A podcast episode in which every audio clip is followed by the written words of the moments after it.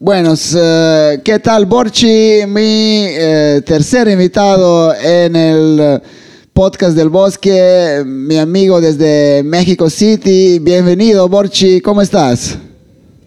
Todo muy bien, me da mucho gusto tener una excusa para hablar contigo. Claro, claro, hermano. Eh, última vez cuando nos vimos fue Festival Selvámonos en en la selva peruana. ¿Qué tal lo pasaste en Perú? Increíble, eh, mágico. Para mí fue toda la experiencia increíble y Festival Selvámonos, eh, muy especial todo. Claro, claro. ¿Qué tal salió la tocada en la carpa? Pues yo siento dos cosas. Por un lado me encantó, fue un fiesto, no, no, no, no. Eh, hasta me subí a la mesa, iba, a, iba a tocar una hora y acabé tocando dos, la fiesta estaba buenísima. Pero siempre tengo un, sabor agridulce con muchos de mis sets, porque yo soy DJ de freestyle, pero eh, pero me llevaron un poco más por mi carrera del Global Bass al Festival Selvámonos. Y, mm, y entonces siento que esos sets que hago en los festivales a veces como los acabo haciendo más este, hacia el freestyle. Eh, como que siempre digo, uh, pues es un set de freestyle más, más como una fiesta de todo tipo y no tanto conceptual de festival. Así que me, me fue un super set, todo el mundo se la pasó increíble, toqué cosas bien raras pero no fue tan borchi como alguien que es fan de la música que hago esperaría. Entonces, eh, eso fue tu primera visita eh, en el Perú, del Perú. Sí, esa fue la primera vez.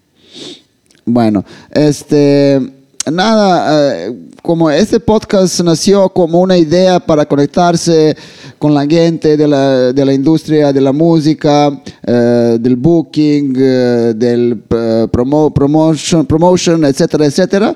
Y siempre pregunto, ¿Cómo es la situación ahora en, en, en, tu rubro, en nuestro rubro de, de la música, de la noche? Este, ¿Cómo es la situación en, en México post-COVID? durante COVID? ¿Cómo, es ahora? Pues sigue todo muy cancelado. Ya he visto que están empezando a hacer fiestas, eh, que anunciaron Nancy Pauli, fiestas fuera de la Ciudad de México, pero que de pronto quizás alguno de nosotros podría acabar tocando ¿no? a dos o tres horas de la ciudad. Em, hay un club donde tocábamos todos los de la escena del Global Bass, el Café Paraíso, que abrió una terraza y entonces ellos ya están pudiendo tener eh, fiestas de alguna manera, aunque no están, no están tal cual como una fiesta de club. Y de pronto he visto que hay un poquito más de eventos, pero en general está parado la, la parte de los DJ sets. Todo el mundo se le está tratando de rebuscar con otras cosas para generar dinero. Claro, eh, eh, estamos, estamos viendo que en Tulum fiesta sigue sin, sin restricciones. Sí, yo, eh, por ejemplo, sigo mucho a Son Rompepera y ellos hicieron una gira ahora por Veracruz y Chiapas, dos estados de acá de México, y, están dando. Eh, se ve que las fiestas están llenas, como si no hubiera COVID, pero pues no sé muy bien hasta qué punto es, la incertidumbre de que la vayan a cancelar cuando sucede. Y, y bueno, es lejos de la Ciudad de México. Yo creo que quizás aquí es donde está más limitado todo. Eh, entonces, en Ciudad de México cosas siguen limitadas, ¿no? No, se, no se puede hacer eh, tocadas, fiestas, etcétera. Se supone que no, de pronto sí me entero ahí de, de algunas fiestas, pero no, no hay un ciclo andando como, como antes. ¿Tú, tocaste últimamente en, algún lugar? Sí, yo toqué hace como, ¿qué será? Tres semanas en una boda fuera de, la ah, Ciudad de México. Yo tocaba mucho en bodas, ¿no? Ese era como uno de mis grandes sustentos. Y esas afuera de la Ciudad de México siguen andando eh, y como son luego al aire libre o justo en, Aguascalientes, en este estado, nunca les pusieron en rojo el semáforo de la pandemia. Entonces las bodas solo pararon dos, tres meses. Eh, y esas, pues como todo el mundo anda desesperado, la gente de las bodas hacen hasta lo imposible para hacerlas. Y esa una toqué ya sería la tercera boda que toco eh, durante la pandemia. Ah, mira, qué interesante. ¿Y, qué tipo de música se escucha en las bodas en México?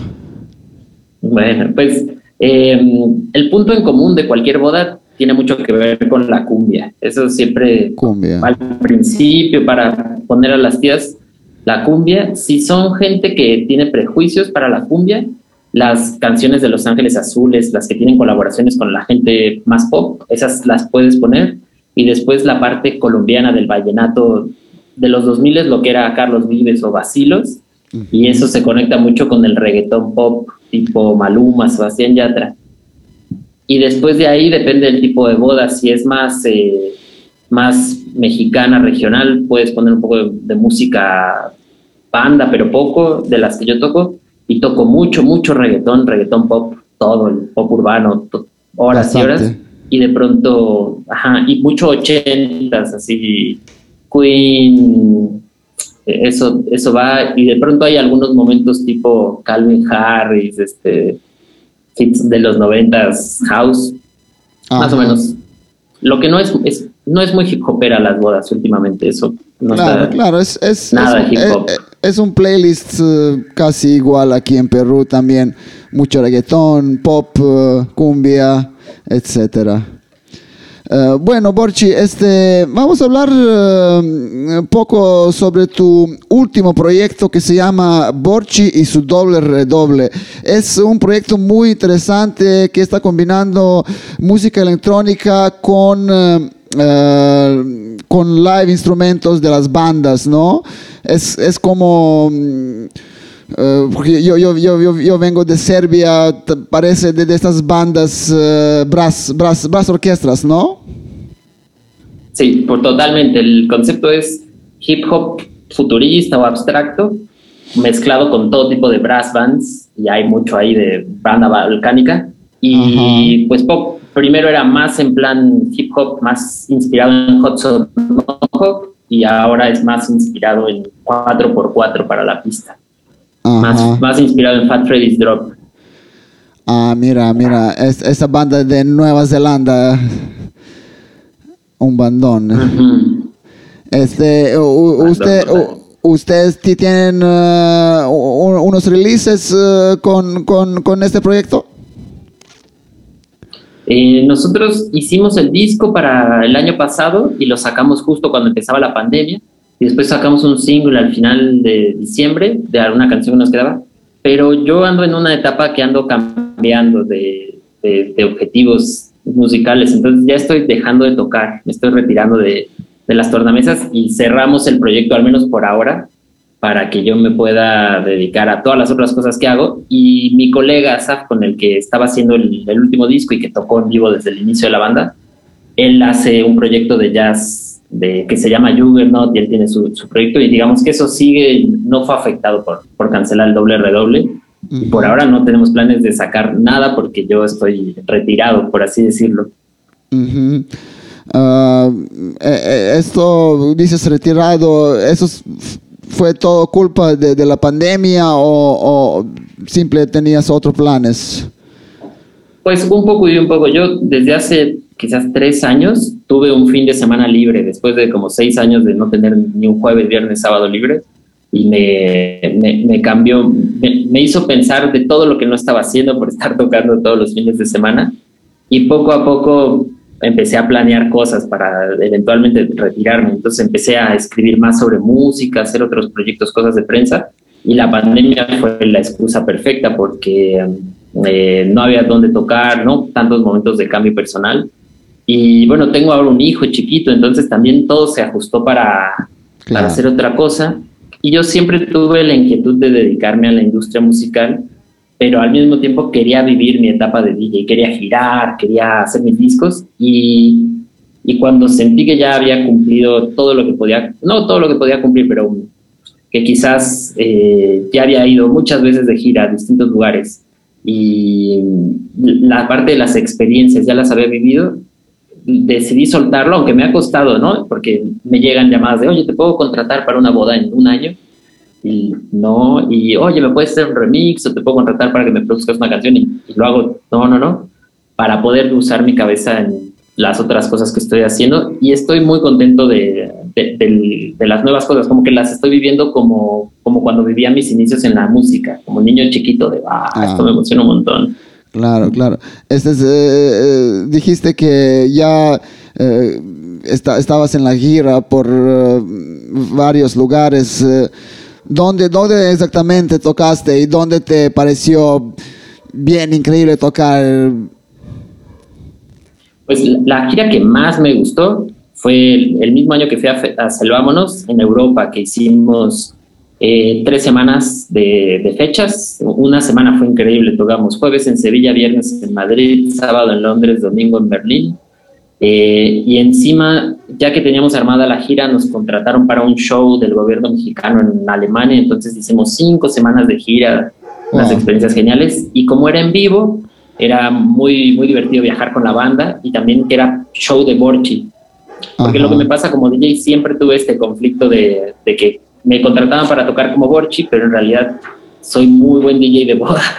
Entonces se mezclaba un poco esa habilidad freestyle y, me, dejaba un poco conflictuado. Eso me gustó mucho. Otro viaje muy especial, me llevaron a tocar a Cuba. Ese, ah, mira. Eh, sí, genial, porque mm, eh, los de One Para Music, ¿no? que está DJ Hiwe, y que en una época la manager era Laura Katana, que ahora eh, maneja, el, bueno, no sé si maneja, pero es la esposa del individuo, un rapero increíble de Cuba. Em, ellos andaban armando una fiesta muy internacionalista con gente de las embajadas y también gente local que se llama Jape. Y entonces me llamaron y acabé tocando en como un castillo inspirado en, en la zona española árabe eh, los jardines de la Tropicana, con Nicodemus, con Jiwe, con una fiesta muy linda en la noche, al aire libre. Y fue lindo porque yo ya había tratado de hacer hace muchos años un proyecto para traer a los DJs de Cuba, eh, Wichi de Vedad o de Joy de Cuba, a unas fiestas de Global Base bien grandes que hacíamos como 2012, que se llamaban The Job. Y no me salió el proyecto, pero ya había hablado con alguna gente de la escena, ya había viajado a Cuba y cuando fui a tocar esta fiesta me tocó conocer a varios de ellos y, tocar en Cuba, que es algo medio raro. Y eso fue como un, un cierre de círculo increíble. Y ese día el set, igual, problemas freestyle en mi cabeza, pero fue genial, fue divertidísimo todo. Claro, claro, qué increíble. Es, eso es unos beneficios ¿no? de nuestro trabajo eh, pues puedes visitar eh, increíbles lugares eh, y encima no pagas nada, te, paga, te pagan a ti. sí, sí, sí, y vas conociendo a gente que, hola, ¿te gusta la música? Sí, ¿y qué música te gusta? Y te dice sus canciones y son las que todas te gustan, ¿no? Sí, sí, sí, sí. Increíble, increíble. Este... también no, no, sabía que tienes esta faceta de, DJ de bodas. estoy un poco sorprendido con eso. Este, ¿cómo, cómo, cómo manejas este, estos dos? Eh, en un lado tienes eh, tu faceta de conocido DJ de Global Bass, Tropical Bass, etcétera, y a otro lado tienes eh, una faceta que es diferente, ¿no? Se puede decir.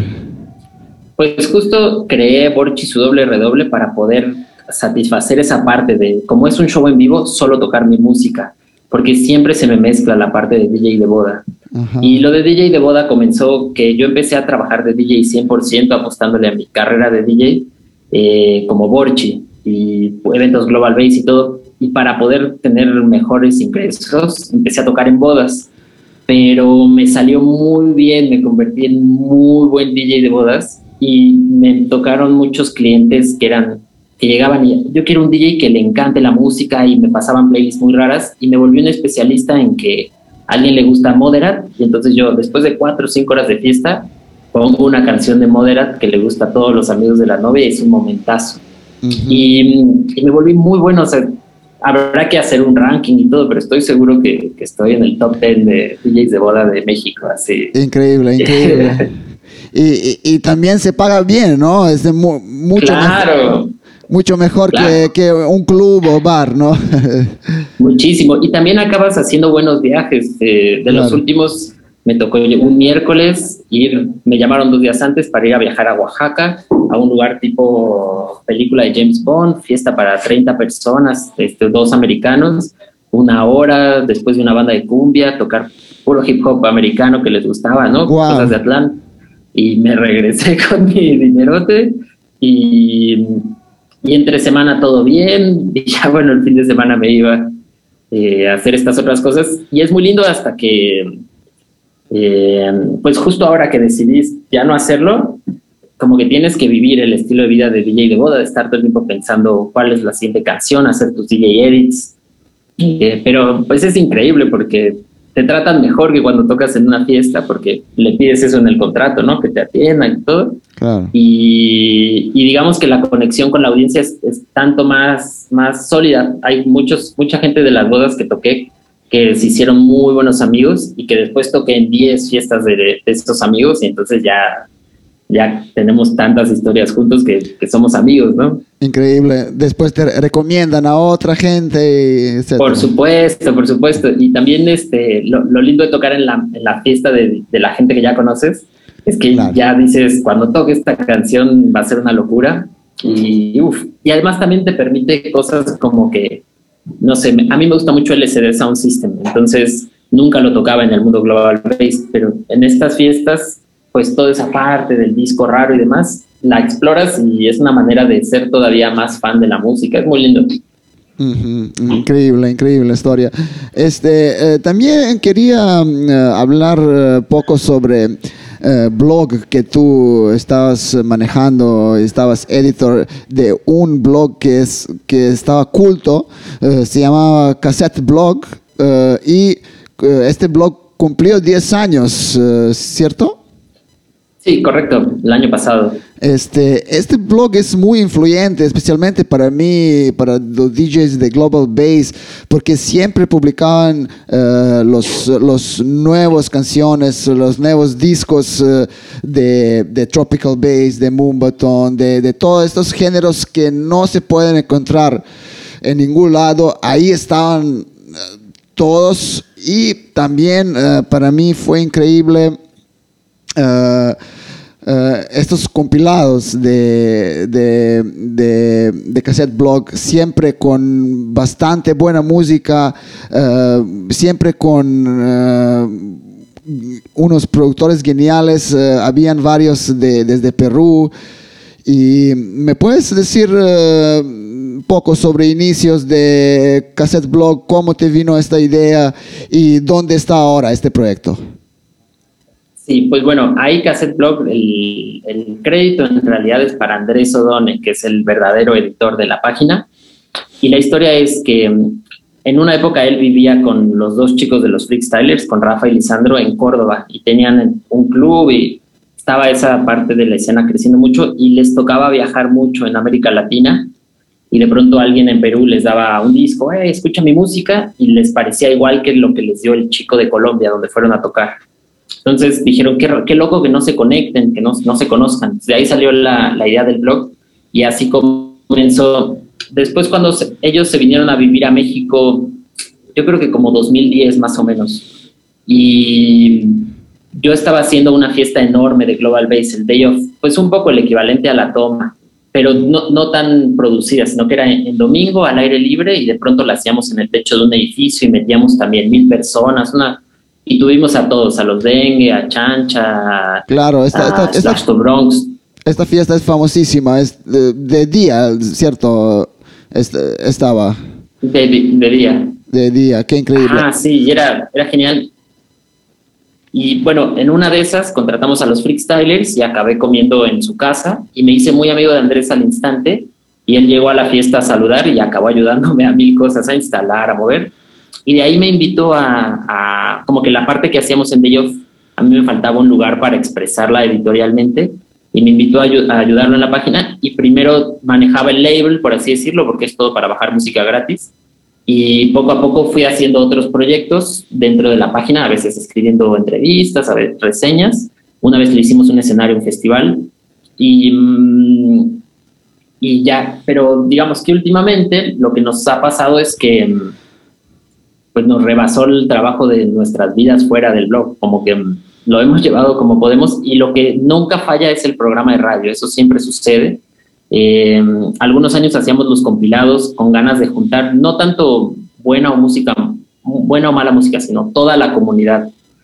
Y pues ahorita desde diciembre está parada la página porque Andrés pues, ha, tenido ahí una, una, se hizo una operación y no ha podido manejar la parte editorial. Entonces, nunca falla el programa, el otro lo, por ahora está dormido en lo que cambia un poco el, el aire de la pandemia. Y lo que es muy importante de cassette es que todo es para bajar gratis, porque el, a favor del copyleft, eh, como que muy, a favor de compartir materiales.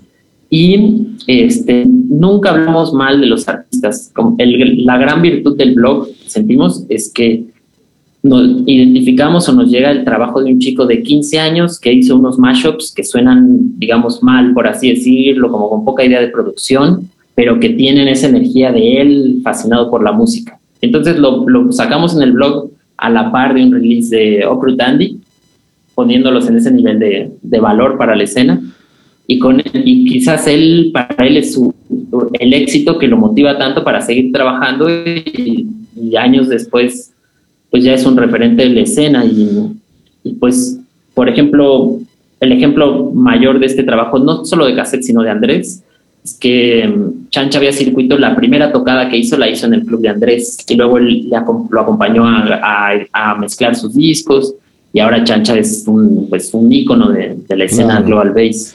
Claro, uh, Andy, unos, unos de los mejores productores de Global Bass en los últimos años desde New York.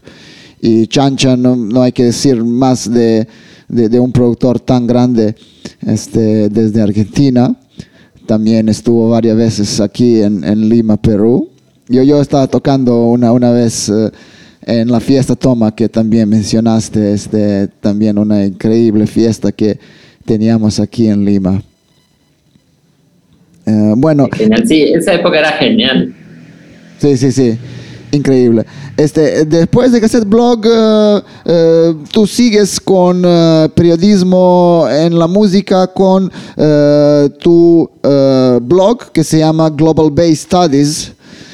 y aquí yo, yo estaba compartiendo y, lo, vi que mucha gente compartió tu artículo sobre música afroperuana, o sea, música electrónica con uh, los raíces uh, afroperuanos. Este, ¿Nos puedes decir algo sobre, sobre este nuevo proyecto que, que ya está en desarrollo? Sí, pues me volví muy, muy fan de leer libros como el de Simon Reynolds de Energy Flash, ¿no? De la cultura rave. Eh, y, estos libros de, historia de la música, pero un poco narrados, ¿no? no tan de conceptos. Y me pareció que a nosotros de la escena de Global Base nos falta que alguien cuente la historia.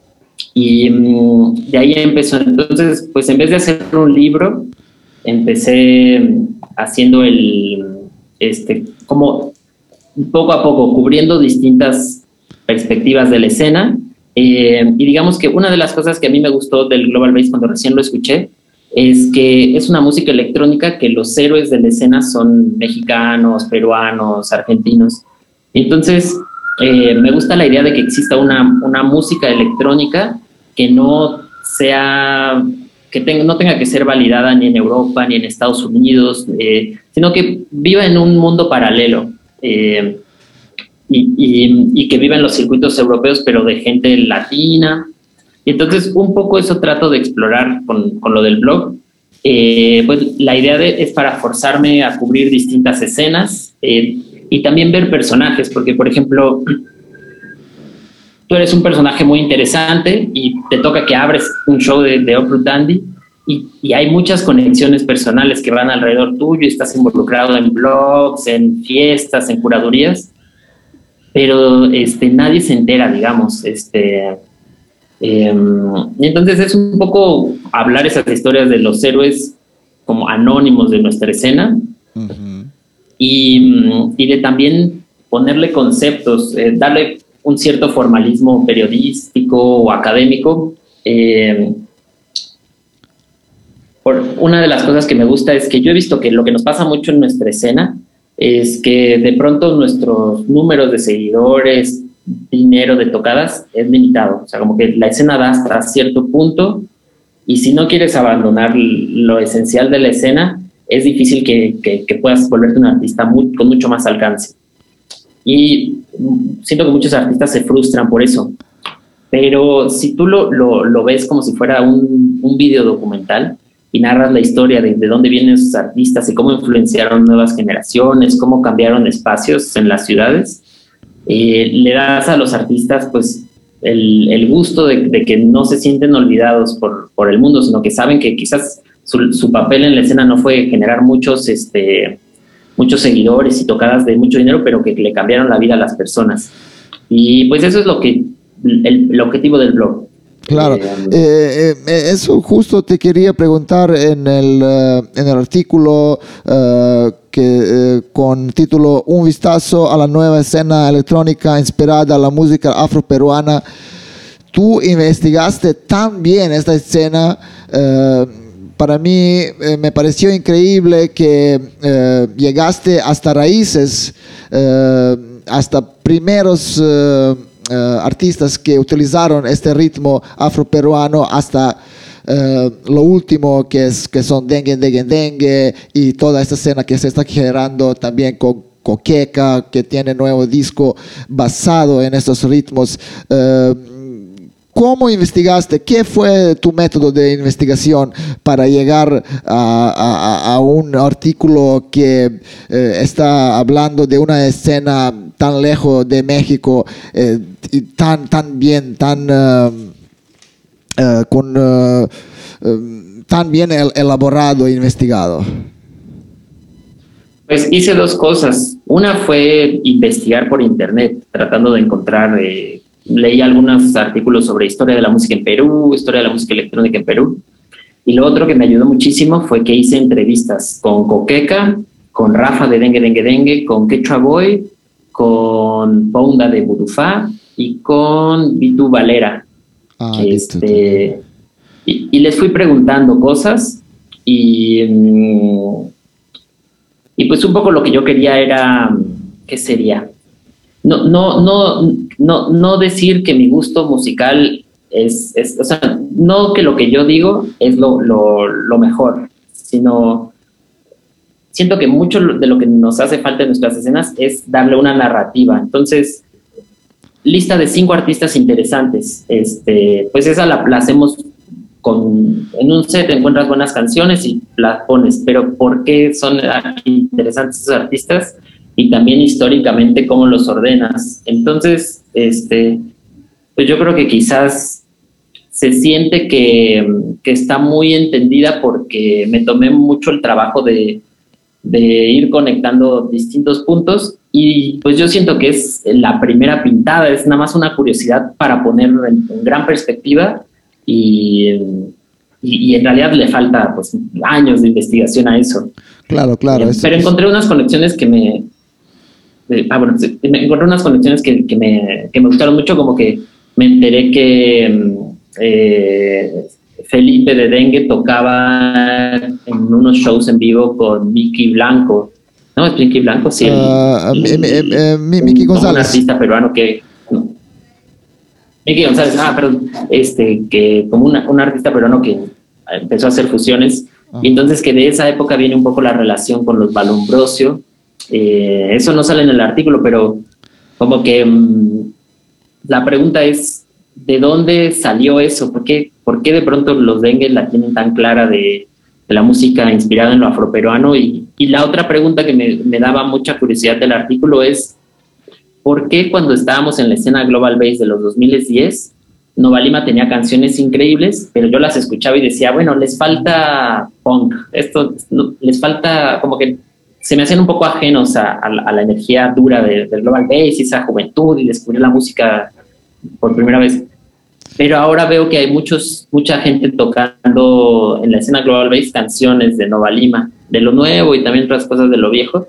Y tenía ganas de, de entender un poco cómo fue que se unieron esos dos polos que antes parecían más lejanos. Sí, este, ¿cómo lo ves? Eh, eh, esta conexión ahora de, de, esta música afroperuana con afrobeat, que ahora es como eh, género que está en mainstream, ¿no? Este, desde Afro House hasta este afro que viene desde Nigeria y por todos lados, todos quieren este afro, afro ritmo, afro sonido. Sí, pues yo creo que en general lo, la conciencia y, la, y el gusto por los ritmos africanos de manera explícita es algo que en el mundo se ha puesto más de moda desde los 2010 más o menos justo después del artículo hablé con Sixta, DJ DJ Sixta, y me contaba que tipo 2013 fueron a Francia y había una gran exposición sobre cultura africana y música negra en París. Eh, y yo también he visto que en general la diáspora africana, los, los nigerianos y de Ghana en, en, Inglaterra, antes veían como que les daba pena decir en la escuela que, que venían de África y que no eran ya, ya primera generación inglés eh, y ahora eso cambió y pues es difícil saber qué es, ¿no? Pero algo creo que tiene que ver el Internet que permite que sea más fácil estar en contacto con la cultura de los, países africanos. Y también creo que mm, los noventas fueron muy gringos, muy americanos, como que se cayó el muro de Berlín y Michael Jackson y Michael Jordan eran el referente cultural del mundo. Y la gente de los 2000 en general su deseo de ser cosmopolita era ser americano. Eh, los rockeros mexicanos querían sonar como, como Nirvana, no sé.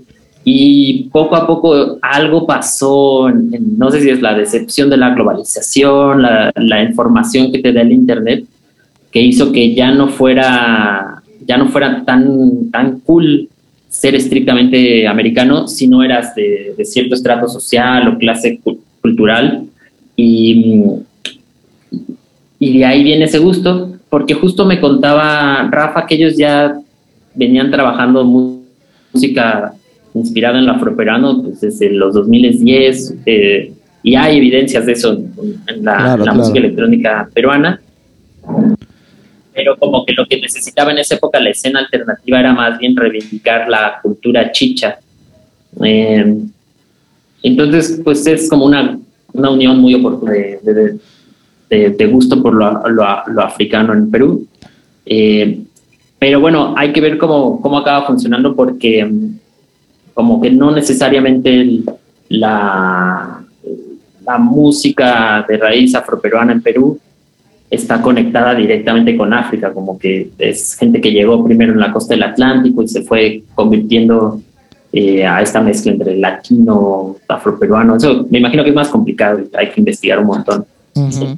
Eh, también un artículo que leí y que estaba muy interesante eh, era sobre los comentarios del de, legendario productor de reggaetón, el Chombo, sobre la muerte de reggaetón. Este, él, su teoría es que eh, verdadero, eh, o, como le llaman, reggaetón de la mata, ya no existe más y que ahora solo que hay es reggaetón pop. O sea, es una música pop con un ritmo de dembow. Este, ¿qué, ¿Qué tú piensas de todo este tema? Pues yo creo que es muy bueno que él lo mencione porque pone a todo el mundo a hablar al respecto. Y y está bueno tomar conciencia de, cómo el pop se va apropiando de, géneros y al reggaetón pues se lo apropió por completo. Eh, que el reggaetón está muerto, pues no, porque, por ejemplo, acá en México hay una escena de, de reggaetón, pues, muy, muy fuerte, como que hay mucha gente que se identifica, hay clubes gays que son de, puro reggaetón, hay artistas drag de reggaetón, eso se me hace muy interesante. Eh, y digamos que lo que dice el chombo de que el reggaetón ha muerto, por cómo lo describe, yo lo entiendo, es que el, reggaetón clásico de 2005 a 2007, una cosa así, pues ya no existe, pues claro que no. Em, pero lo que yo siento luego con el reggaetón es que es como cuando se fusionó el, la electrónica y el rock, que de pronto se hizo el indie dance y ya después de esa época ya toda la música del mundo es electrónica, ya la, la música rock es electrónica, este eh, la música rock es, es, electrónica y entonces ahora la música del mundo ya es bien latina, ya el dembow está en todas partes. ¿Dónde quedas tú en, en, este, en esta discusión? Este, ¿Tú este, crees que Chombo tiene la razón? ¿Es, ¿Es, uno de los más grandes productores del mundo o no? Eh, um, pues es, eh, yo creo que eh, tiene toda la razón de hacer el comentario.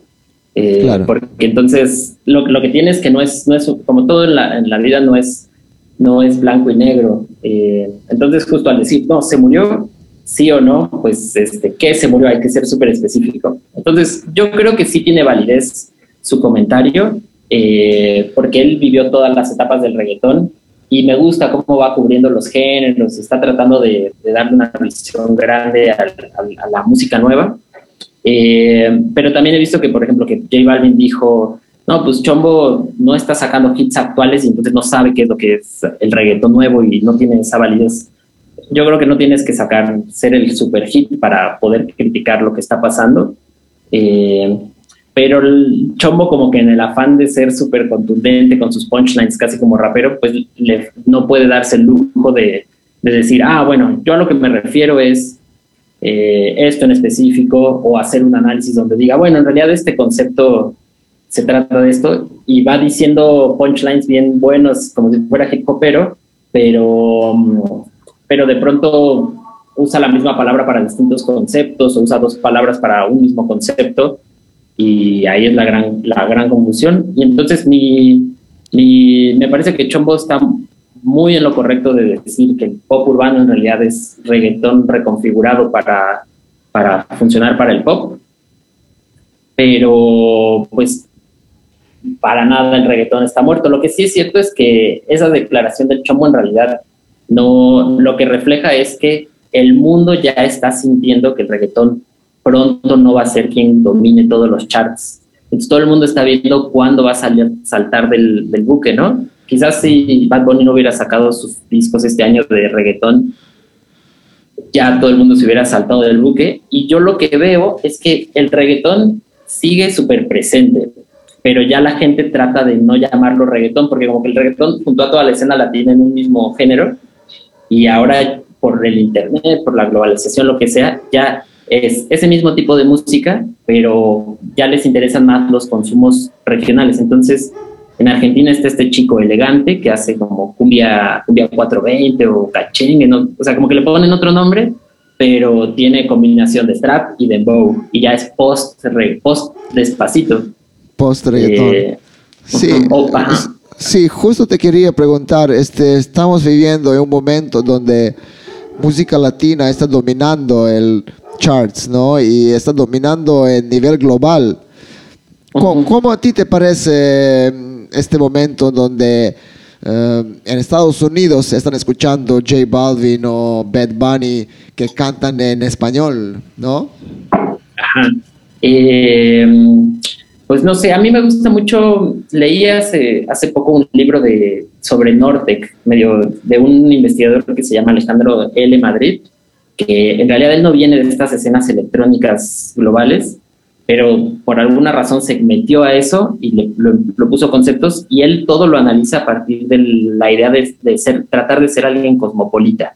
Entonces, eh, nuestras escenas que son de América Latina, países que no son de los centros de poder, tratan de, de parecer, tratamos de aspirar a, ser europeos de alguna manera. Y entonces como, como luego en Berlín no quieren a un mexicano haciendo tecno, entonces quieren un mexicano haciendo tecno mexicano, entonces el norte le pone pues, las tubas, el acordeón, y entonces esa parte exótica es lo que se vuelve viral. Entonces yo, así como que tomando eso en referencia, medio me imagino que algo pasó en Estados Unidos, Europa, que el deseo de ser cosmopolita es más bien lo latino, como lo latino es muy culturalmente muy cercano a lo de Estados Unidos, me parece, y muy cercano al europeo. Entonces es como una manera de, tener algo exótico, algo que, que desafía un poco pues, lo que no te gusta de la sociedad gringa o inglesa, eh, pero no es tan alejado. Y entonces quizás por eso puedes explicar que de pronto hay artistas turcos haciendo medio baile punk, dembow, o, los chavos de K-pop ya haciendo colaboraciones con Guayna, puede ser un poco por eso de, bueno, queremos ser cool como los europeos y ellos ya no les interesa lo, lo muy europeo, quieren esta fusión con un poquito de latino, un poquito africano y también un poco de, de bueno, de, de probar, de, soy un artista que quiere lograrlo en grande y pues, le, voy apostando a todo lo que se vaya poniendo de moda y pues ahora lo latino está de moda. Sí, yo creo que eso. Justo, justo te estaba, quería comentarte que, por ejemplo, en mi país hay eh, cantantes de, que son en mainstream que tienen las canciones con, con dembow, suena como mumbato, ¿no? algo así. Y es, es un, clash de las culturas eh, bien, bien raras. Sí, este, pues sí, yo, yo justo le, hace poquito le entrevisté a Alan Kay, un periodista que me gusta mucho de Radio Gladys Palmera, que siento que él tiene buen, buena perspectiva de todo lo nuevo latino, porque de eso se trata su show y todo el mundo le, manda música. Y él decía que lo, lo, interesante ahora es para él ver este, qué es lo que hay hacia el este de Europa, ¿no? un poco hacia Asia, que digamos que eso es lo que ahora se nos hace exótico a nosotros, que pues ya, ya logramos entender un poco cómo, cómo ponerlo en un concepto lo latino, cómo ponerlo en un concepto lo africano, y, y, entonces pues ahora la siguiente frontera es pues, entender lo del este de Europa, que de hecho pues el lenguaje es tan distinto que es difícil pues leer blogs locales, no sé. y, cuando hablamos de estas influencias de la eh, música latina en todo el mundo, hay también otro artículo en tu blog, eh, o otra vez vamos a decir Global Base Studies, pero recomiendo a todos que le gusta música y pensar sobre música, este blog de mi amigo Borchi, ahí estás eh, hablando, escribiendo de eh, eh, influencias de la música latina en Japón. ¿Cómo, este, por favor, dime algo sobre, sobre esta experiencia y cómo, y cómo suena esta, este, esta combinación. Pues ese artículo, esa investigación es genial para mí porque me pasó que escuché el disco de los Niño Crusaders, este de chicos japoneses haciendo cumbia, que es medio tipo frente cumbiero, y de pronto buscando sobre música japonesa, latina, me encontré, reviví la Orquesta de la Luz, que era una orquesta de salsa de los noventas que se puso muy famosa en Estados Unidos y en América Latina, y se me hacían muy distintos, como que mm, los de la Orquesta de la Luz trataban de sonar súper salsa, así, cantaban en español, salsa bien hecha. Y los de Niño Crusaders, su objetivo es tocar cumbia, pero para hacer la conexión con un estilo de música local japonesa, y entonces pues retomar un poco esas raíces. Entonces ahí empezó la, mi, búsqueda. Y caí, o sea, mandando mensajes a algunos foros que me encontré en Facebook, caí con Shogo con Miyama, que es el gran promotor de la escena alternativa de cumbia de Japón. Él es un argentino, bueno, japonés, se ve japonés, hijo de japoneses, pero que nació en Argentina y que fue amigo de la juventud de la, de la preparatoria de, creo que de uno de los fabulosos Cadillacs. Ah, y entonces, eh, en realidad él es paraguayo, o sea, ni siquiera es argentino, pero bueno, acabó ahí. Y, mm, y entonces se fue a vivir a Japón para hacer un, negocio y le, le, armó una gira a la banda de punk ¿cómo se llama? Bueno, a una, un, como un proyecto alterno de los fabulosos Cadillacs, como por el gusto. Y de hacer esa, e, esos, esos proyectos de, argentinos que iban tratando de ir de gira a Japón, les armaba alguna cosita, este, fue que conoció al que le llaman Cumbia Kid, que era, era el que, como el, el dealer de cumbias de, del, de Clash, ¿cómo se llama el, cantante de Clash? Bueno, el cantante de Clash. Joe Strummer. Ah, el Joe Strummer. Entonces se hicieron amigos y creo que él trabajaba en el Festival Fuji, ahí como a finales de los noventas. Entonces a través de él em, fue que empezó a poder proponer bandas para el Festival Fuji, cosas de cumbia. de lo primero que metió fue a Fidel Nadal y pasó que necesitaban un tecladista y le consiguieron un tecladista de la escena del reggae, eh, como de la misma escena donde salió la Tokyo Sky Paradise Orchestra y entonces, wow, em, se, flashó con, con, tocar cumbias con Fidel Nadal, ¿no? Aunque tocaban uno, o sea, como que esa conexión. Y entonces a partir de ese entonces este chico Shogo ha andado, tiene una productora que se llama Japonicus, entonces ha andado haciendo muchos eventos de cumbia alternativa, cultura mestiza, como que viene esa época de Manu Chao, ya no, ya no le tocó el Global Bass como tal, pero o sea, lo mueve desde esa perspectiva, música mestiza, donde es distinta la vibra que de las fiestas de salsa de Japón, porque como que en Japón al parecer la onda de bailar salsa es muy competitivo, y entonces de, que tienes dinero o eres muy profesional y de a ver qué chicas van. Y acá es lo contrario, de, unir este, géneros, eh, clases sociales. Y entonces empezó a mezclar un poco la, la gente de las escenas del reggae, de ska, de punk.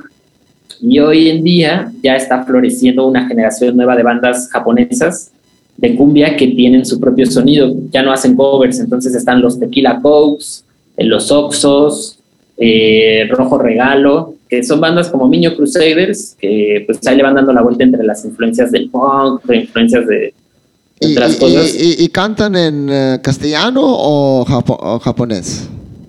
Pues justo con Chogo me, me, fue explicando que primero cantaban en español y era un poco kitsch, así de, decían caliente, tequila, arriba.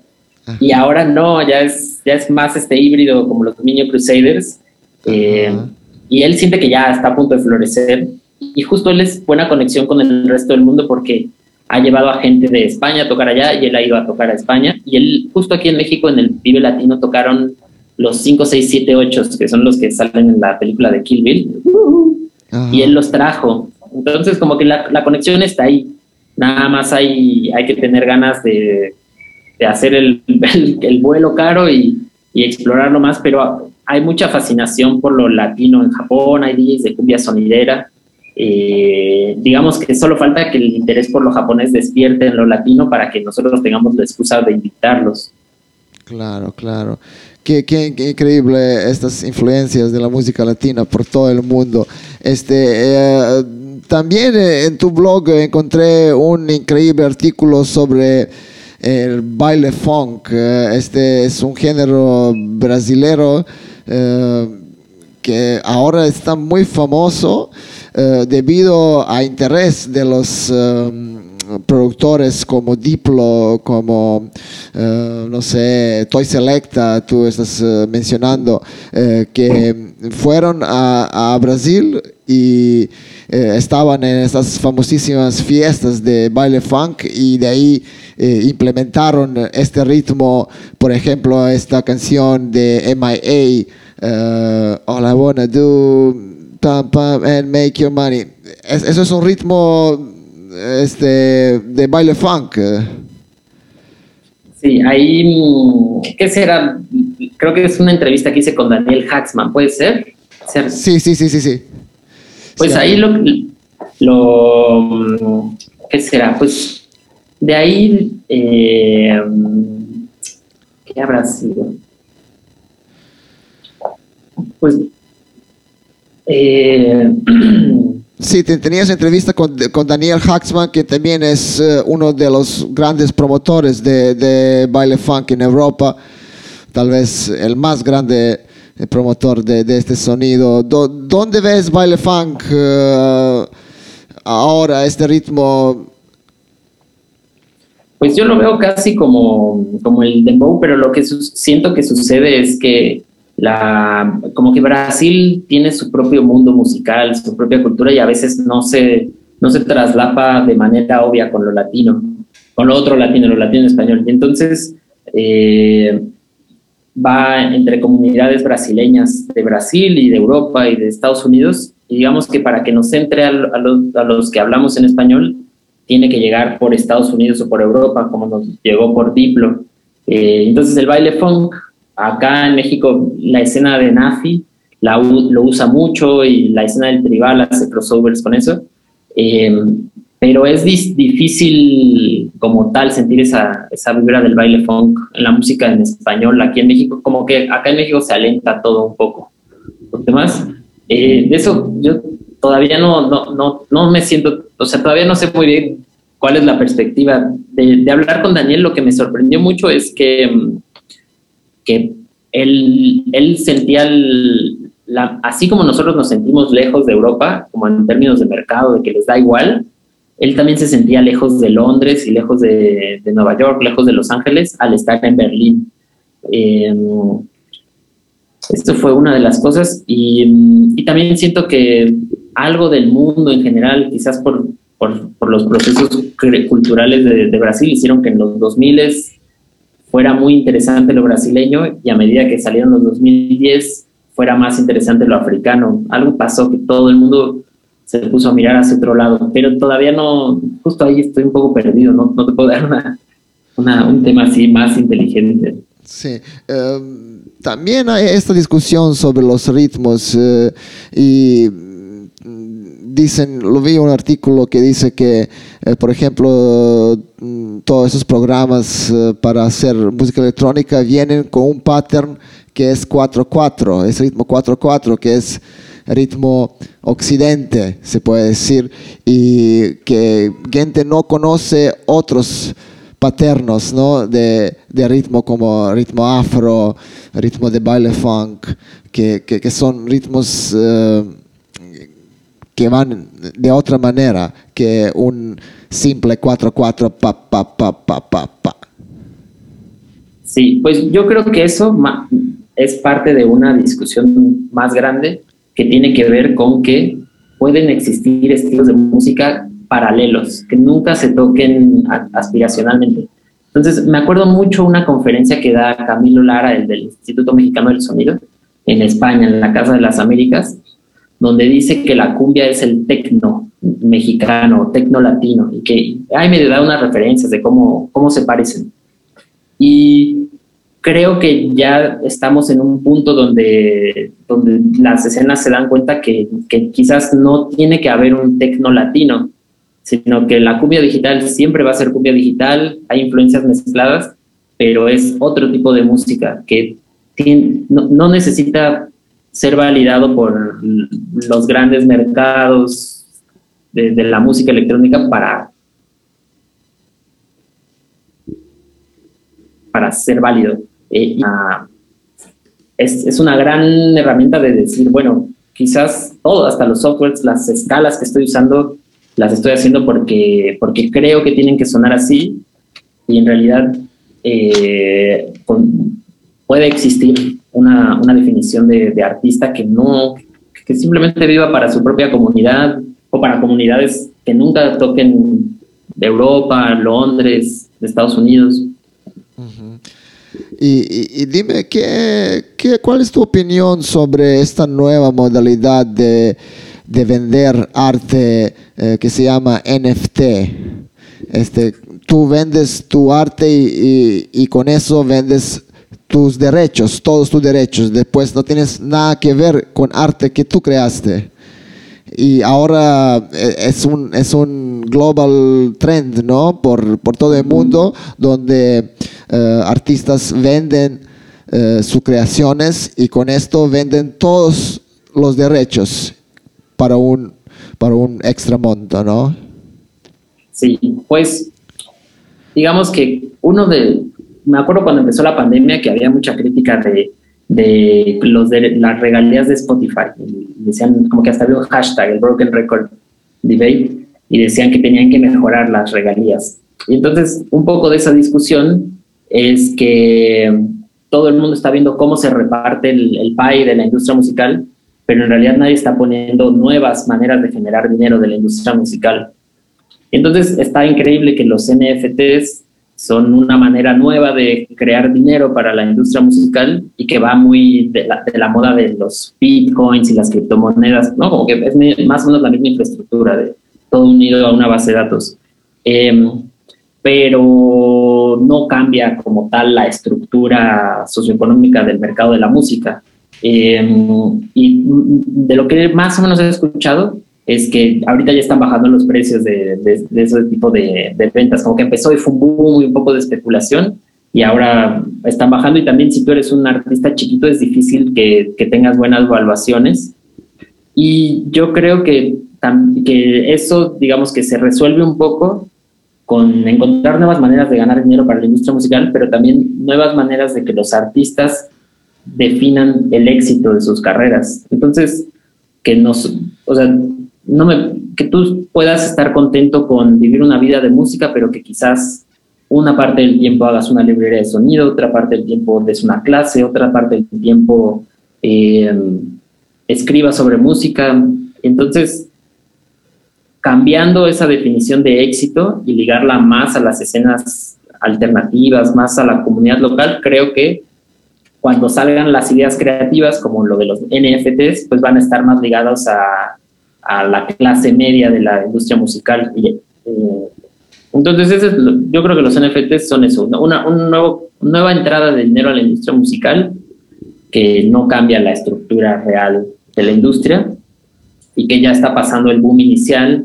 Entonces vamos a ver todos cómo va a ser más difícil que, que alguien tenga, pueda ganar dinero de verdad y, hasta que llegue Daft Punk y venga venda su NFT. Sí, eso va a ser éxito. Este, tengo eh, ya, tú eres tercero invitado en este podcast y esta pregunta se volvió como fija. Este, ¿Nos puedes eh, recomendar alguna música nueva, buena que sale de tu país? De mi país. Yo creo que la siguiente estrella de culto de mi país es un chico que se llama Amantes del Futuro que por ahí lo conocen, ¿no? El, es Ima Fellini, que él estaba en Afrodita, luego tocó un tiempo con la agrupación Cariño, y él me gusta mucho porque él estuvo en la época de la supercumbia futurista, como un paralelo a ZZK Records que sucedió en México, pero que no, no tuvo esa misma difusión, por ejemplo, por cosas como que hicieron un compilado, pero nunca lo publicaron, y, y ya es muy difícil encontrar los archivos. Como que como que les estuvieron un poquito antes de la ola del internet. Y, y, era medio kitsch su música y, y, rara. Y hoy en día, 20 años después, este, él está haciendo un poco la música que él se imaginaba en aquel tiempo. En realidad es muy parecida a la música sonidera actual. Pero yo creo que es muy linda su música porque tiene de dónde conectar con sets de Global Bass muy actuales, pero al mismo tiempo es una canción que la tocas en una fiesta sonidera eh, muy barrio bajo, muy roots, y funciona. Entonces él es el que más, más me gusta de ahora y pues no es nuevo, lleva ya 20 uh, años trabajando, pero creo que su música es lista para ser eh, clásico de culto instantáneo. Una vez su nombre es... Amantes del Futuro. Amantes del Futuro, ok, vamos a chequear esto de todas maneras. Eh, tú también fuiste en 2015 alumno de Red Bull Music Academy Uh, eso es una prestigiosa academia, uh, o sea, curso de, de, de, música, producción y, y, todo lo que va con eso. Este, porfa, cuéntame poco más de, esta experiencia, uh, estar en París con, con gente más creativa de la industria, ¿no? Y famosísima. Pues fue un sueño hecho realidad, porque me recordó mucho cuando te vas de intercambio en la universidad, pero metido en dos semanas donde todo es muy, muy increíble. Era, te trataban como artista genial. Tenías un hotel lindísimo en el centro de París, cruzabas la calle y llegabas como un palacio de bellas artes, todo remodelado, con un par de auditorios, como 10 estudios musicales con todo lo nuevo, todo lo de Native Instruments, la live. Y lo que era genial es que había todo el tiempo una barra con sándwiches, cerveza, alcohol, que tú te podías agarrar cuando quisieras. Y como no cerraba nunca el lugar, pues era, era de estar todo el día viendo qué hacías. Y era de hacer música, pero era más bien de estar conviviendo con, con los demás. Y cada día te daban tres charlas de gente muy interesante que ya con el tiempo me hubiera gustado haber estudiado todos los que iban, porque estuvo Sheila ahí, estuvo Lauren Garnier, estuvo, eh, sí, Hudson Mohawk, y luego los asistentes de estudio eran... Hudson también fue alumno de, de, esta sí, Lo sí, y pues lo, ¿Quién más? ¿Quién más? ¿Quién más? Cuéntame. Pues de asistente de estudios era Matt Mike de Underground Resistance, del Tecno. Luego los Mode Selector eran asistentes de estudio y fue genial que un día dijeron, bueno, vamos a poner unos CDJs, unas bocinas y esta fiesta no se va a acabar en tres días. Entonces durante como dos, tres días, oigan, ¿quién, quién sigue tocando? Bueno, ya, y en un estudio pues, todo el tiempo había alguien poniendo música, estaba chistoso. Y mm, estaba el Just Blaze, el que le hace las canciones el, eh, a Jay-Z. Y, estaba Dorian Concept, ese era el más cool de todo, bien buena onda y un fricazo.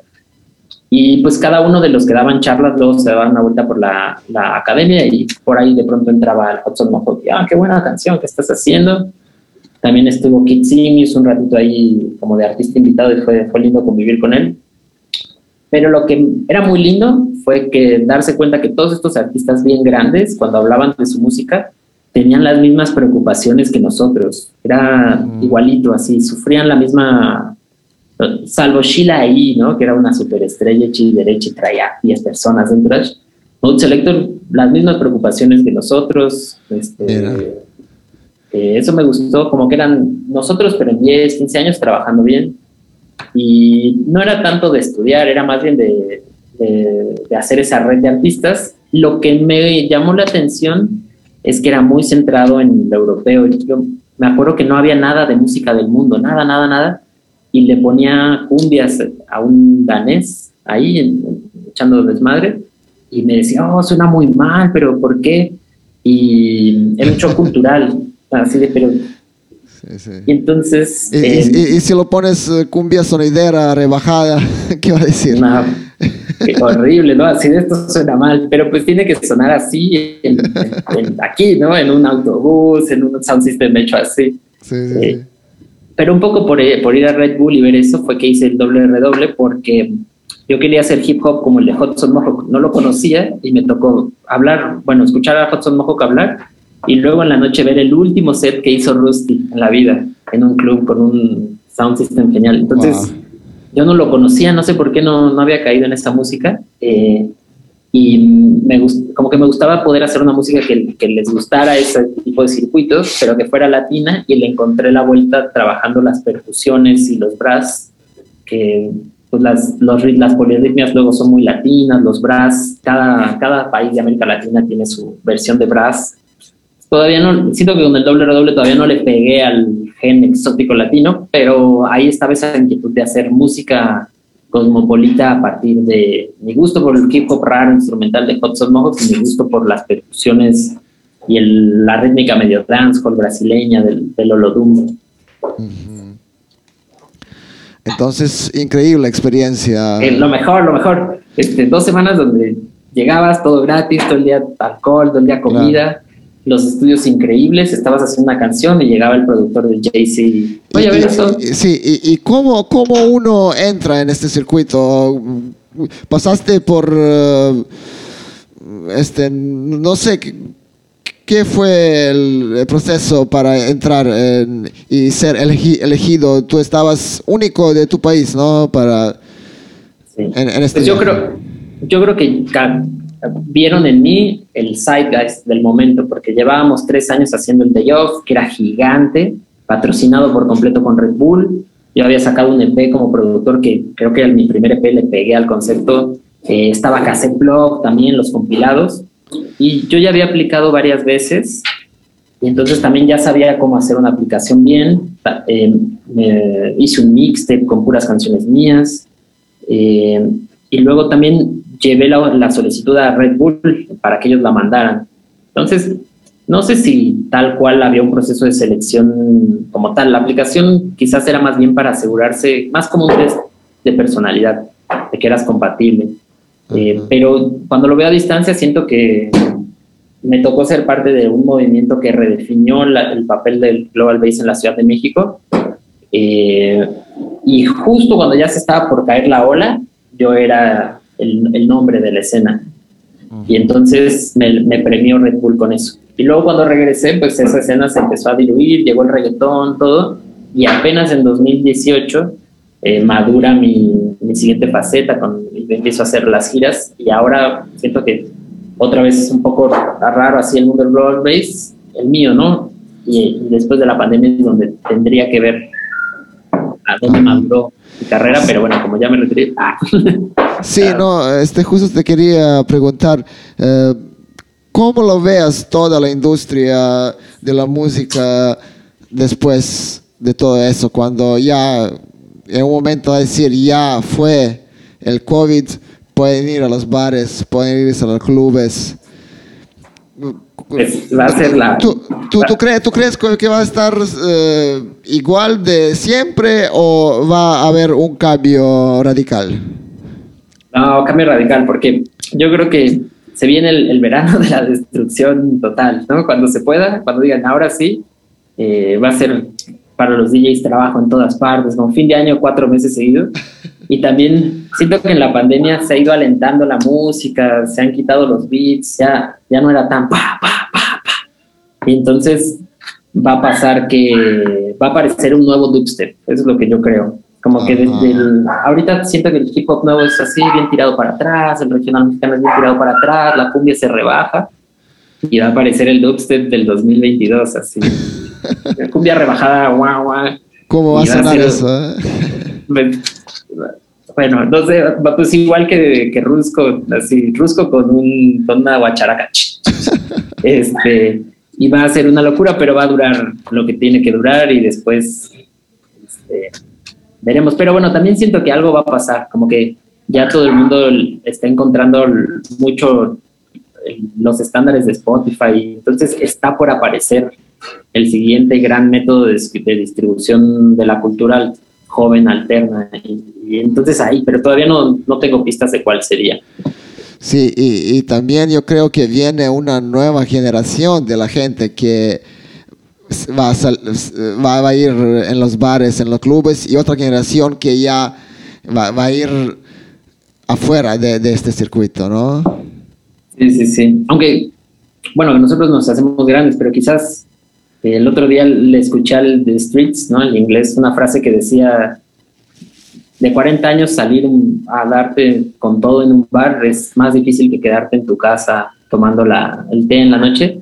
Y como que esa es nuestra responsabilidad de adultos, ¿no? De, vivir nuestra vida al extremo. Entonces, quizás nosotros hacia los 40 vamos a tener un, revival de, de furia y quizás el Global Base de los 2010 se van a poner de moda otra vez, ¿no? 20 años después quién sabe. Este, si hablamos de las nuevas tendencias en la música, uh, ¿cómo te parece este, este trend de la música ahora está más presente en TikTok que en otros lados y las canciones se hacen éxitos en TikTok, no en Spotify, no en Apple Music, no en otras uh, plataformas, se hace con 30 segundos de un video como esta canción de Nati Peluso. No sé si, si lo podéis escuchar. Soy Nasty Girl Fantastic. Este culo. No, eso no, lo he visto todavía. No, oh, no es, es, es, un, es un éxito solo en TikTok y lo, lo hizo millones, billones de, de, de, de escuchadas. Increíble. Pues no, ni idea. sí, sí, tienes que, chequear eso. Es, es, eh, una nueva tendencia, creo, que, que, va a marcar la industria de la música. Uh, TikTok, uh, o sea, 30 segundos de canción, nada más. Sí, ¿qué, qué tal? pues ni idea, supongo que va a ser la de... Pues, ¿Qué será? Supongo que estarán los, los anti-TikToks y vamos a hacer música más, más larga, supongo. Eh, no sé. ¿eh? Sí. Ahora, la canción va a durar como 30 segundos. O sí, la, onda es que, bueno, ahora no hay pistas, ¿no? Como que la música en la pista toma otros, otros sentidos. Sí. Pero, ¿sabes? Justo a mí me pasa, bueno, seguro, a ver tú qué opinas como DJ, pero a mí me pasaba en los clubes estos de reggaetón, pop, un poco, eh, que... Mm, que la gente ya llegaba esperando sus canciones, no como que ni siquiera las canciones del momento, las canciones de la comunidad, sino su propio playlist. Oye, ponte esta que traigo yo en mi celular. Esto, eh, yo, yo soy DJ de la vieja escuela y siempre mi mantra como DJ fue para dar eh, a la gente no lo que quiere, sí lo que necesita. O sea, a mí me gusta tocar la música que ellos nunca escucharon en su vida y, que, y verlo su cara que, wow, esa cosa es increíble, o esa cosa no me gusta para nada. O sea, eh, eh, eso es mi estilo. por otro lado, aquí en Perú ya 90% de DJs son DJs que tocan así, playlists ya que fijos y, que saben que música de radio, que pega en radio, ellos todos van a tener su, su set, va a sonar mismo. Vas de una discoteca a otro, no, no importa el nombre de DJ, todo, toda su música suena, suena igual y todos tienen en rotación unos, no sé, 50, 60 canciones fijas y nada más. Yo, yo soy sí, más, más de, de este, eh, de esta vista. Me gusta dar a la gente algo que no escucharon nunca en su vida. Y me encanta Ok, tenemos unos problemas con internet. Creo que es lo más, lo más rico de escuchar. ¿Hay mejor? No. No. Hola, hola. Ah, a ver, ahora sí, ahora sí, ahora sí. Hola, hola, hola. Ahora, ahora sí, ahora sí. Ah, pues lo que yo, lo único que me tengo de idea de lo que me dices, como para poner una opinión un poquito más, más pensada, es que quizás viene un momento donde se va a bajar la escala de los eventos. Como que, no sé, los 80s, 90s encontraron la manera de vender el disco de Michael Jackson a todo el mundo y eran conciertos de superestrellas. Luego llegó el Internet, destrozó eso y ya fiestas alternativas, las fiestas de Dubstep, nuestra escena del Global Base del 2010. Con Despacito, boom, encontraron una manera de unirlo todo y con TikTok un poco pasa algo así, quizás y entonces algo va a pasar que va a desescalar los eventos, el mainstream, un poquito, pero solo un poquito. Eh,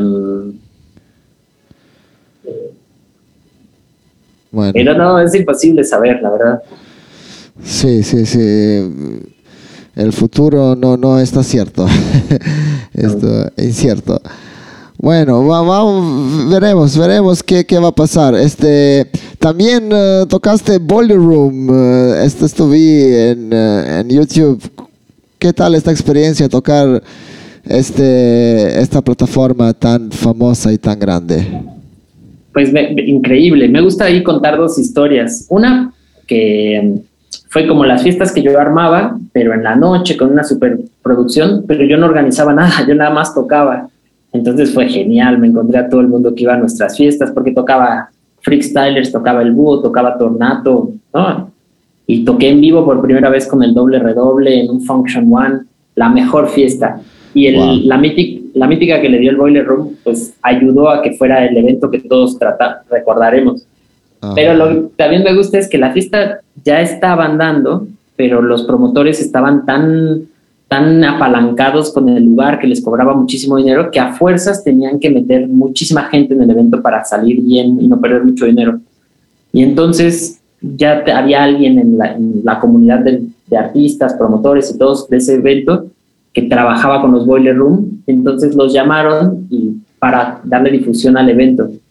Entonces, este, como que me gusta pensar, o sea, mucha gente cuando fue el evento dijo, wow, este Borchi, artista de Boiler Room y todo, pero en realidad había que estar en el momento correcto, en el lugar correcto, y no era tanto que Boiler Room me validara a mí como artista, sino más bien fue muy oportuno, una decisión de negocio rápida y pues como un reflejo más de, ¿qué será?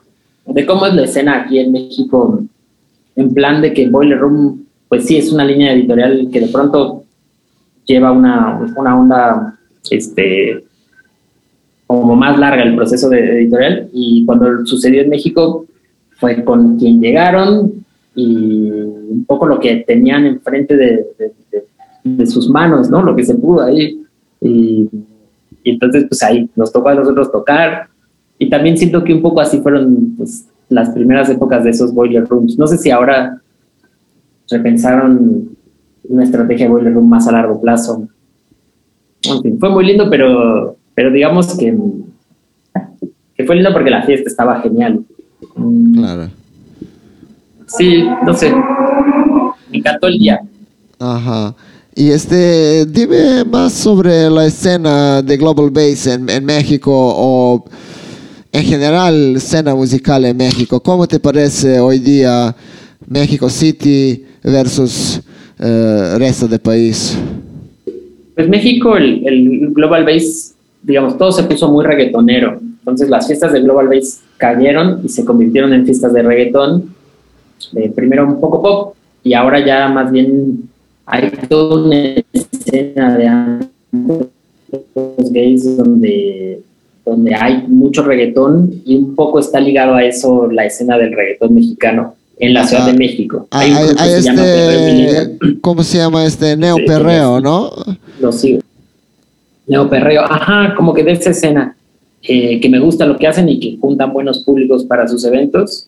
Em, pero no sé eso qué tan grande sea alrededor del país. Eh, lo que he visto es que el hip hop ha creció muchísimo. Las batallas de raperos se hicieron gigantes. Aquí en Perú también, es, eso es una, moda enorme, enorme.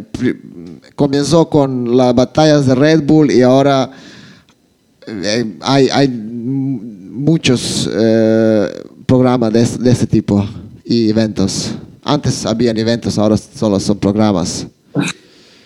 Pues igual, aquí como hubo varias batallas que se volvieron virales, que no solo de las de Red Bull, y entonces creo que hay buen mercado, inclusive los artistas alternativos, hay muchos que hacen hip hop, Longshot, Sabino, son como, como si fueran comediantes que hacen hip hop, más o menos, eh, llenan. Em, y después yo lo que he visto es que ah, el, el, mainstream y las plataformas le están invirtiendo mucho al regional mexicano. Todo lo que se pueda asociar a acordeón, bajo sexto, tuba, eh, y, entonces ahora están haciendo muchas colaboraciones de los Tigres del Norte con no sé quién, la banda Limón con Mon Laferte. Eh, entonces, como que lo que siento que está funcionando mucho en el mainstream es eh, cantautores mexicanos que le dieron la vuelta a ser cantautores, como Ed Maverick, y mezclado con uno de regional mexicano para tratar de juntar los dos públicos. Y, mm, y pues también la cumbia, la cumbia es siempre, siempre es muy fuerte, este, tanto en, el mainstream como en, la, en, el underground de la Ciudad de México, como que la cumbia acá une muchos públicos. Entonces, eh, los que no se definen como norteños mexicanos, es muy fácil que se conecten con la cumbia. Ajá, ajá. Eh, mencionaste acordeón y cumbia. Año pasado perdimos un grande de acordeón tal vez más grande de, la cumbia, Celso Piña. Este, tú escuchaste su banda, seguro. Sí, yo la vi, me parece que dos veces, justo. Y genial. Claro, claro, yo, yo la escuché aquí en, en Lima una vez, una vez fuimos juntos en autobús con Celso Piña al Festival Selvámonos. Esto fue increíble. Uh, ¡Qué chido! esto fue muy, muy loca experiencia con Pato Machete en el bus. oh, ¿qué tal? Y me imagino que fue genial, ¿no? El claro, wow, wow. esto fue una de las mejores experiencias, ¿verdad? De, de la música para mí. Yo, yo, vi muchos conciertos en mi vida, pero esto fue unos que voy a recordar siempre, seguro. Este, cumbia, cumbia, peruana, este, tú, tú, tú eres fan de la cumbia peruana y hay, hay también mucha influencia en, la, en México, este sonido chichero. Sí, pues no, yo no sé muy bien a quién, cuándo, cómo, pero si tocas la de Cariñito acá en cualquier lugar, todo el mundo la conoce. Eso sí, De una. También de los míos, de pronto no es tan raro que, que te pidan alguna. No, no, no, sé ahí muy bien cuál sea la conexión, pero sí, acá funciona súper bien. Ajá, ajá. Increíble. Bueno, Borchi, ya pasamos muchos temas eh, y, ya creo que es momento para despedirnos. Eh, muchas gracias, hermano, por toda esta charla. Ya hablamos de, de poco de todo y, te quería agradecer mucho por eh, estar en mi podcast y me gustaría vernos en persona en, claro. en, México, sino aquí en, Lima, Perú. Eh, te esperamos, eh, estás bienvenido cuando, cuando quieras, cuando se puede y, y que, te, que te vaya muy bien, hermano. Igual, pues lo mismo digo, a ver si pronto me encuentro, me diseño alguna excusa para hacerte una entrevista o alguna cosa para el blog, para que hablemos de, música más, aunque sea por escrito. Claro, claro, hermano, no, no hay ningún problema. Aquí estamos muy, muy, muy bueno con, conectarme con, contigo y con, muchos colegas. Eh, intento con este podcast eh, conectarme porque estamos desconectados, no, no hay tocadas, no hay giras, pero hay, hay, hay que conectarnos en alguna manera. Así es. Bueno, pues muchas gracias, Iván. Gracias, gracias a ti, Borchi.